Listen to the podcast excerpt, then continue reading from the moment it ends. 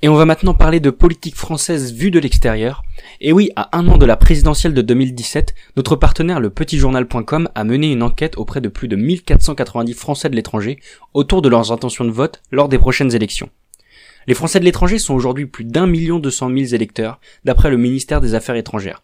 Un chiffre en progression de 16% en 4 ans, car pour la présidentielle de 2012, ils étaient 170 000 inscrits de moins.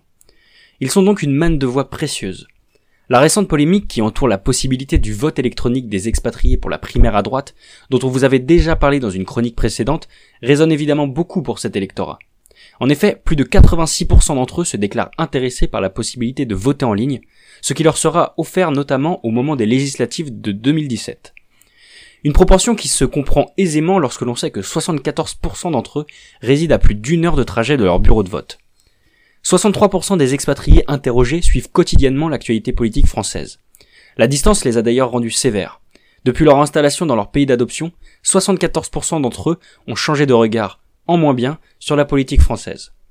9% des personnes interrogées ont déclaré être engagées dans un parti politique. Dans un contexte de méfiance à l'égard de l'ensemble de la classe politique française, les candidats ont donc tout intérêt à ne pas faire l'impasse sur cet électorat. Lors de la présidentielle de 2012, 53% des expatriés ont donné leur voix à Nicolas Sarkozy et 46% à François Hollande.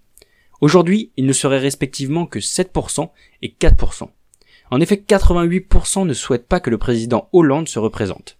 À gauche, c'est Emmanuel Macron qui séduit, avec 11,5% d'intention de vote pour l'actuel ministre de l'économie. À droite, Alain Juppé récolte lui plus de 18,9% d'opinion positive chez les Français de l'étranger, ce qui le place en tête.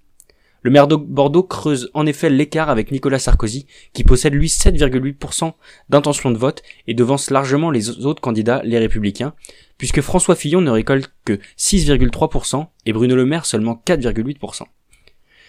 Frédéric Lefebvre, pour sa part, pourtant député des Français d'Amérique du Nord, ne semble pas encore avoir été adoubé dans sa course à la présidence, avec 0,2% des intentions de vote.